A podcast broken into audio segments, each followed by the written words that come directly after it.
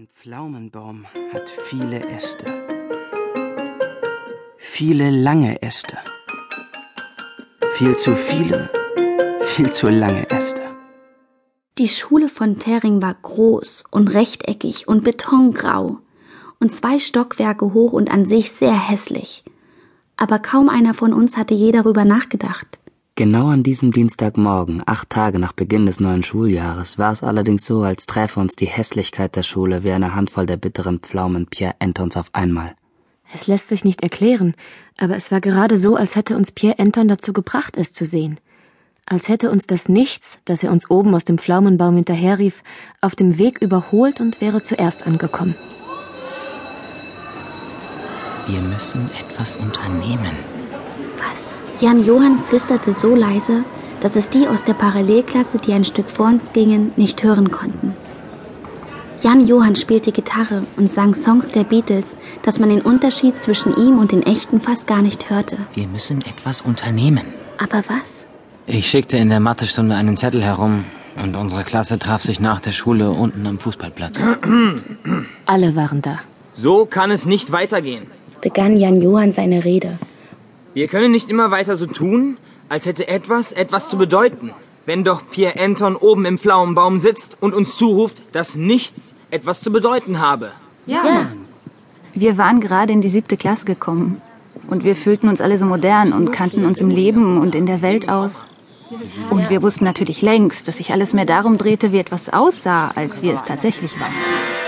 Unter allen Umständen war es am wichtigsten, dass aus einem etwas wurde, was nach etwas aussah. Zwar hatten wir von diesem etwas nur ungenaue Vorstellungen, aber es ging jedenfalls nicht darum, in einem Pflaumenbaum zu sitzen und Pflaumen auf die Straße zu werfen. Sobald es Winter wird, kommt er schon runter, sagte die hübsche Rosa. Das half nicht so viel.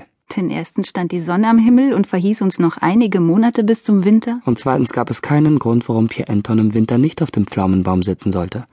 Selbst wenn keine Pflaumen mehr da waren. Er konnte sich doch einfach dicker anziehen. Ja, mein Gott, dann, dann müsst ihr ihn halt einfach verprügeln. Die Idee stammte von Elise.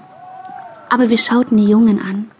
Denn die Sache würde natürlich an ihn hängen bleiben. Die Jungen sahen sich an. Wir fanden die Idee nicht gut.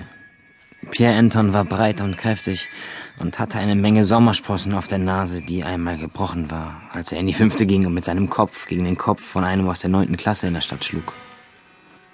Trotz der gebrochenen Nase hatte Pierre Anton den Kampf gewonnen. Der Junge aus der neunten war mit einer Gehirnerschütterung ins Krankenhaus gekommen. Sich prügeln ist eine schlechte Idee. Die anderen Jungen nickten. Und dann wurde darüber nicht weiter geredet. Auch wenn wir Mädchen wegen dieser Sache ein bisschen die Achtung vor ihnen verloren. Wir müssen zu Gott beten. Halt die Klappe. Aua! Ey! Kais Vater gehörte zur inneren Mission und war dort irgendetwas Höheres. Wir können uns auch über ihn beschweren, schlug die kleine Ingrid vor. Die so klein war, dass uns nicht immer klar war, dass sie da war. Aber heute war es uns klar. Und wir antworteten wie aus einem Munde. Bei wem? Bei Eskilzen. Die kleine Ingrid bemerkte unsere ungläubigen Blicke. Eskilzen war unser Klassenlehrer. Wir können uns nicht beschweren. Weder bei Eskilsen noch beim Rektor oder irgendwelchen anderen Erwachsenen. Denn wenn wir uns über Pierre Anton im Pflaumenbaum beschweren, müssen wir erzählen, warum wir uns beschweren. Und dann müssen wir erzählen, was Pierre Anton sagt.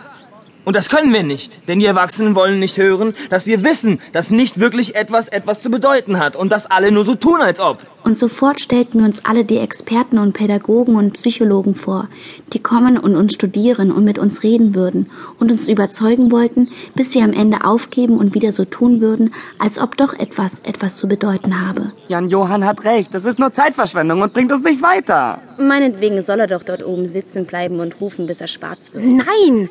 Lasst uns Steine nach ihm werfen. Auf Elises Vorschlag folgte eine längere Diskussion, woher wir die Steine bekommen und wie groß sie sein sollten und wer werfen sollte.